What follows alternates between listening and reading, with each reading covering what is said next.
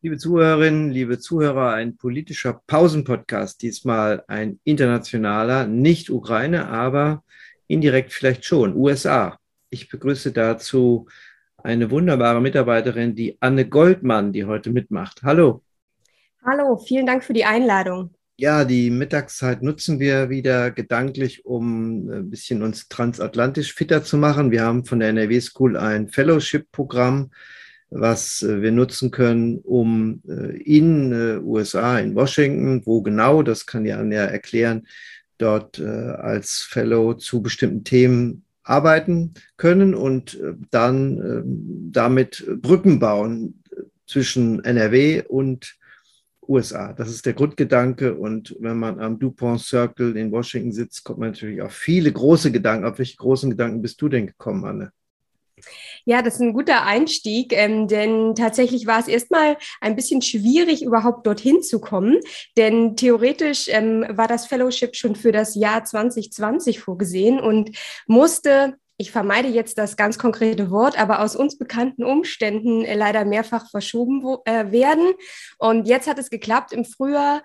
Und ähm, wie du schon richtig gesagt hast, ähm, der Podcast dreht sich nicht schwerpunktmäßig um die Ukraine, aber auch das war natürlich vor allen Dingen, als ich im März dort angekommen bin, Anfang März, das Thema, über das alle gesprochen haben. Ähm, das Thema, nachdem ich auch viel gefragt wurde, wie ähm, wir das in Deutschland aufgenommen haben, da war gerade die Rede von Olaf Scholz im, im Bundestag ähm, hatte da gerade stattgefunden und es ging eben um die sogenannte Zeitenwende. Man hat es dort vor allen Dingen immer mit dem sogenannten Watershed Moment übersetzt oder man hat es teilweise auch gar nicht übersetzt. Aber ich würde sagen, insbesondere meine ersten Wochen ähm, waren sehr, sehr stark von diesem Thema dort geprägt und man blickte da sehr, sehr intensiv drauf. Wo hast du genau gearbeitet? Am AICGS, also dem American Institute for Contemporary German Studies, einem Institut, das zur Johns Hopkins Universität gehört, die ja ihren Hauptsitz eigentlich in Baltimore, also einer anderen US-Ostküstenstadt ähm, hat. Aber wie gesagt, ähm, das Institut, das sich auch ähm, ja, sehr stark vor allen Dingen als Think Tank versteht, ähm, hat seine Adresse in Washington, ähm, wie du schon gerade sagtest, direkt am Dupont Circle und ist damit ja umgeben von zahlreichen anderen Think Tanks. Brookings sitzt beispielsweise direkt gegenüber, aber auch vor allen Dingen ähm, zahlreichen Botschaften, die rechts und links davon platziert sind. Ja, wir haben ja auch langjährige Tradition mit dem Fellowship. Wir haben auch Jack Janes, den vormaligen Präsidenten der Einrichtung auch zu unserem Fellow der NRW School gemacht, ein ganz großartiger Deutschland-Kenner, der sehr intensiv immer wieder über all die Jahre genutzt wurde bei Wahlen, um das aus amerikanischer Sicht äh, zu sagen, nicht nur die amerikanischen Wahlen, sondern auch die deutschen Wahlen. Insofern ist das wirklich ein Institut, äh, was vom Geben und Nehmen wechselseitig ganz gut lebt und sich aufgebaut hat, auch durchaus finanziert. Äh, aber die Situation war natürlich jetzt eine andere. Du hast es gesagt, ähm, die unvergleichbar war mit anderen. Wir sind hier näher dran, fühlen uns bedrohter durch die nukleare Herausforderung. Zumindest im Anfang war das ganz klar erkennbar als Angstmanagement. Äh, wie war das in Amerika, ähm, in Washington jetzt auf der Straße irgendwie spürbar, erkennbar?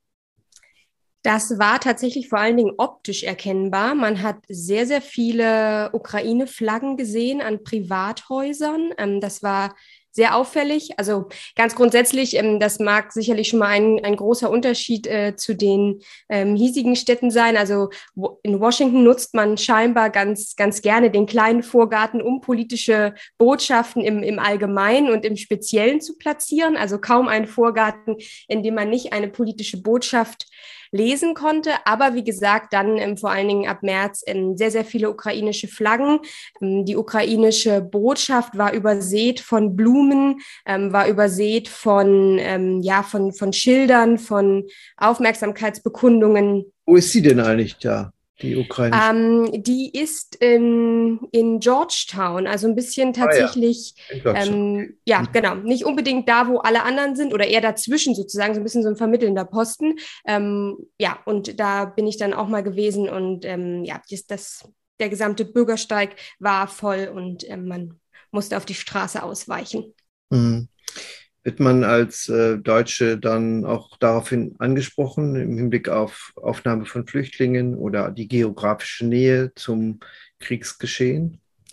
Auf jeden Fall. Ich muss sagen, ähm, als ich geflogen bin, war das ja wirklich unmittelbar, nachdem ähm, der Angriffskrieg begonnen hatte, sodass ja, ich unter den Eindrücken, wie gesagt, ähm, dort in Washington angekommen bin, ich dann sogar am Anfang noch den Eindruck hatte, dass es sich in den USA fast verstärkt widerspiegelte. Also dass man, dass man da nochmal ähm, also teilweise angesprochen wurde, als, als wären wir selber ganz konkret betroffen, was ja zu keiner Zeit so war. Ähm, und das zog sich dann aber über die ganze Zeit. Also selbst am Ende, Ende Mai, ähm, als ich schon wieder ähm, ja, dabei war, meine Sachen zu packen, gab es dann auch nochmal ähm, in einem ganz ähm, ja, alltäglichen Umfeld, äh, stellte sich dann irgendwie nochmal raus, dass ich aus Deutschland bin. Und dann wurde ich da auch von jemandem ähm, angesprochen und dann ähm, direkt eben auch auf die ähm, Situation ähm, geflüchteter Menschen. Und ähm, ja, die Person war dann der Meinung, einmal den Dank aus, äh, aussprechen zu müssen, ähm, was Deutschland, ähm, was Deutsche, auch vor allen Dingen Privatpersonen da leisten ähm, und ähm, Personen eben aus der Ukraine aufnehmen. das fand ich schon relativ besonders, weil das einem vielleicht woanders so nicht unbedingt passiert. Und zu was du hast jetzt inhaltlich die Zeit genutzt, um zu forschen im Blick auf unsere Brückenbauprojekte NRW, USA?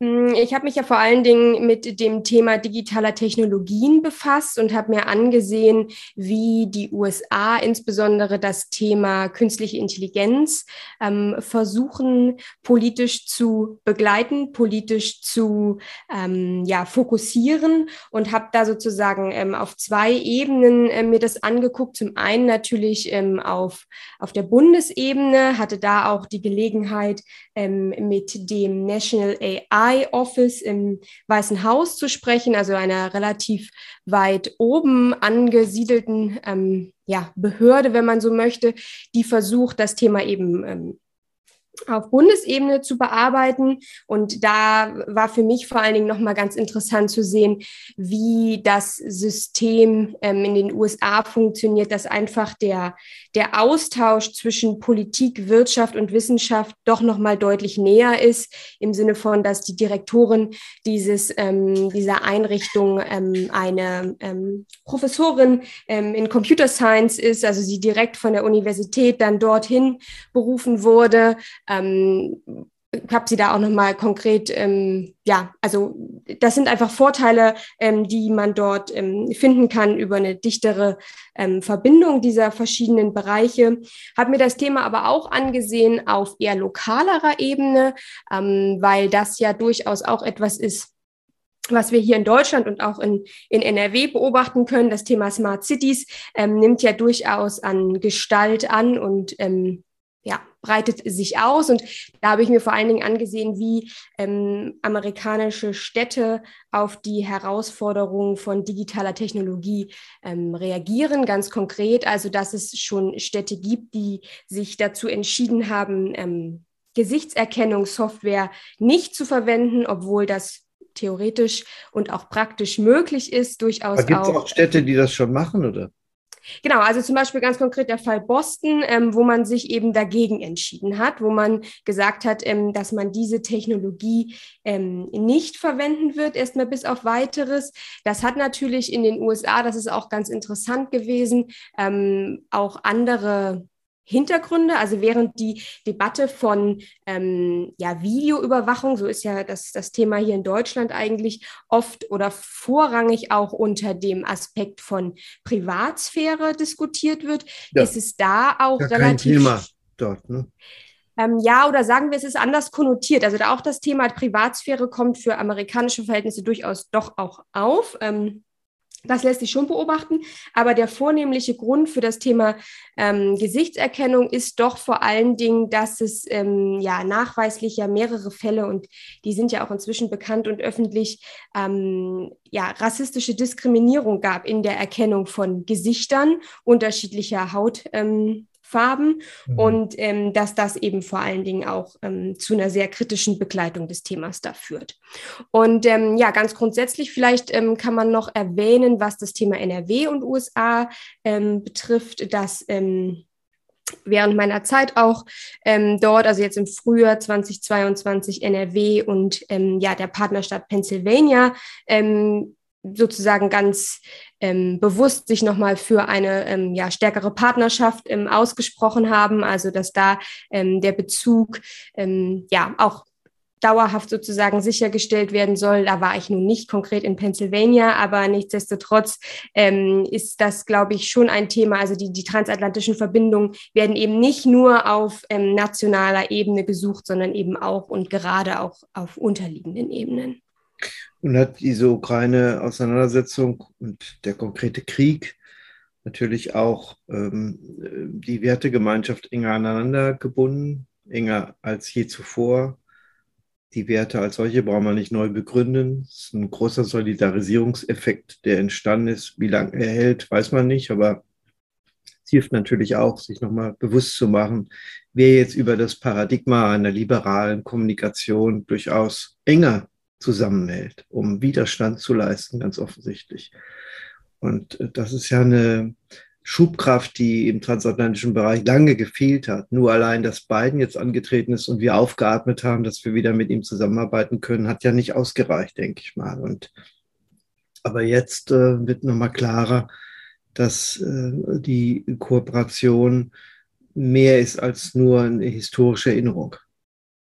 Auf jeden Fall. Und ähm, wie gesagt, aktuell und vorrangig eben im Moment zeigt sich das ähm, am Ukraine-Konflikt, aber eben auch tatsächlich in dem Bereich, in dem ich stärker unterwegs war, was Technologie und die Entwicklung, aber auch eben eine mögliche Regulierung von KI betrifft. Denn das war nochmal relativ auffällig. Ähm, in den USA schaut man deutlich stärker nochmal nach China, aber im Sinne von, ähm, dass man sich davon dass man das sozusagen eher als ähm, Risiko, als Gefahr klassifiziert. Ähm, und da ist ähm, so zumindest meine Wahrnehmung auch nochmal ähm, das Thema der, der transatlantischen Partnerschaft oder auch der ähm, zumindest der gemeinsamen Verständigung darüber, was digitale Technologien können, können sollten. Ähm, das erfährt da auf jeden Fall auch nochmal eine neue, ähm, eine neue Schubkraft. Wie abhängig ist den USA eigentlich technisch von diesen digitalen Dingen? Ähm, Europa ist ja sehr abhängig. An, an den Chips-Thema hat man das ja sofort gesehen, aber ist ja doch mehrteiliger eigentlich als Fragestellung. Und auch die neue Blickrichtung nach China ist eben auch eine andere nach dem Ukraine-Krieg, dass man doch solche Kooperationen oder solche Wirtschaftsbeziehungen völlig neu überdenkt im Blick auf souveränes Europa. Und wie, wie abhängig ist USA, ist mir nicht so bewusst technisch. Ja, da muss ich sagen, ähm, so en Detail kann ich da auch im Moment zumindest ähm, keine, äh, keine größere Aussage zu machen, zumindest was die, die, die Hardware-Situation betrifft. Aber ganz grundsätzlich sind natürlich die USA oder sie verstehen sich ja auch und haben ja auch mit den großen ähm, Tech-Playern natürlich erstmal eine gewisse ähm, äh, eigene Kraft sozusagen ähm, im Land und ähm, sind da natürlich auch ja, marktführend und marktbestimmend. Vieles, was sich im Bereich KI in der Forschung und Entwicklung tut, kommt ja vor allen Dingen auch inzwischen aus den Unternehmen und nicht mehr nur aus ähm, den Forschungseinrichtungen oder Universitäten. Also von daher ähm, sieht man sich da, glaube ich, schon auch als ähm, auf jeden Fall mit in der Pole Position. Nichtsdestotrotz, wie gesagt, der Blick nach China, ähm, einer der oder eine sehr für mich sehr einleuchtende Erklärung war auch von einem Kollegen, ähm, sozusagen dieser Fokus oder diese, ähm, diese Einschätzung, ähm, China dort als äh, ja, mindestens mal direkten Konkurrenten zu betrachten, wenn nicht noch mehr, hängt auch stark damit zusammen, dass das eines der wenigen Themen ist, ähm, für die es noch für eine Überparteilichkeit reicht. Mhm. Also das heißt, dass Demokraten und Republikaner sich da noch relativ stark gemeinsam drauf ähm, verständigen können. Ja, interessant und dass das dann entsprechend auch ähm, eben gerne ähm, ja, genutzt wird, sagen wir so. Zum Abschluss, wir sind jetzt schon wieder am Ende. Ähm, würdest du dann auch gerne auswandern als Forscherin? Die Rahmenbedingungen sind dort besser, attraktiver, als das äh, in Deutschland der Fall ist oder eher nicht? Sagen wir, sie sind anders, das auf jeden Fall. Ich hatte die Gelegenheit, tatsächlich mit ähm, ein, zwei Kolleginnen und Kollegen zu sprechen, die auch das, ähm, das deutsche System kennen, sich dann aber für eben einen äh, ja, langfristigen oder längerfristigen Aufenthalt in den USA entschieden haben. Ähm, nichtsdestotrotz ähm, bin ich eben froh, jetzt hier wieder im Sommersemester gelandet zu sein und ähm, ja, freue mich auch, die Erfahrung zu nutzen, um sie zum Beispiel, weil das ist ja schon ähm, eines der Sachen, was uns vielleicht ein bisschen stärker unterscheidet, ähm, dass wir, sofern wir ähm, an den Lehrstühlen aktiv sind, eigentlich auch immer in der Lehre aktiv sind und ähm, das zu nutzen, um zusammenzubringen. Denn ähm, ja, auch mit Blick auf die USA, da steht ja auch noch einiges an dieses Jahr, die ähm, Zwischenwahlen und so weiter. So, dass sich das, glaube ich, ganz gut ergänzt. Ich aber jedem und jeder auf jeden Fall so einen Aufenthalt für eine gewisse Zeit ähm, empfehlen kann. Es hat, ähm, es war sehr, sehr weiterbildend im besten Sinne und ähm, ja, hat den Blick geweitet, sowohl auf die USA, aber eben auch vor allen Dingen, ähm, wie der Blick von den USA auf Europa, auf Deutschland ausfällt. Ja, und es zeigt nochmal, dass Nähe durch nichts ersetzbar ist und wir mit allen Techniken der Distanz zwar Informationen bekommen, aber nicht solche Erfahrungen letztlich auslösen können. Also wir danken, äh, dass du zurückgekommen bist, auch dem American Institute for Contemporary German Studies, dass er sich wieder hat ziehen lassen bedanken uns bei den Zuhörerinnen und Zuhörern. Ich sprach mit Anne Goldmann. Vielen Dank.